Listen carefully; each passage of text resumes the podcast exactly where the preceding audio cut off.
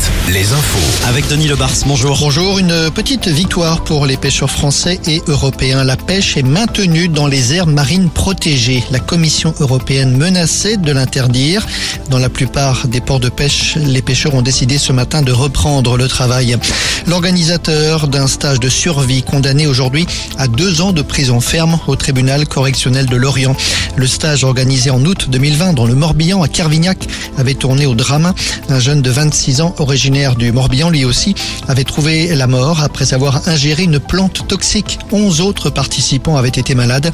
Le prévenu devra par ailleurs verser 165 000 euros de dommages et intérêts à la famille de la victime et à ceux qui avaient porté plainte.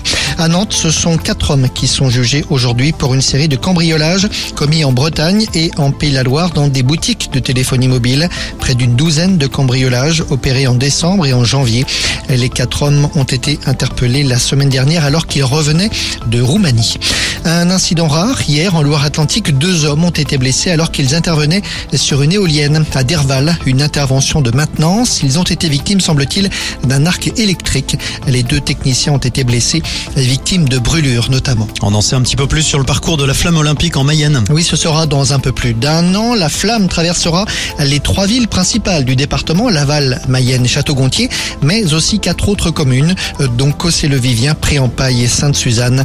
Ce sera le 29 mai 2024 et la veille, la flamme olympique parcourra des communes du Maine-et-Loire. Autre événement, la Coupe du Monde de rugby qui aura lieu, elle, à l'automne prochain. Le comité d'organisation lance une campagne de recrutement pour le bon déroulement de la compétition. 5000 postes en intérim à pourvoir, 400 postes sont à pourvoir à Bordeaux et 280 à Nantes, là où seront joués une partie des matchs de la Coupe du Monde. Merci Denis, à tout à l'heure, hein, 18h, nouveau point sur l'actu.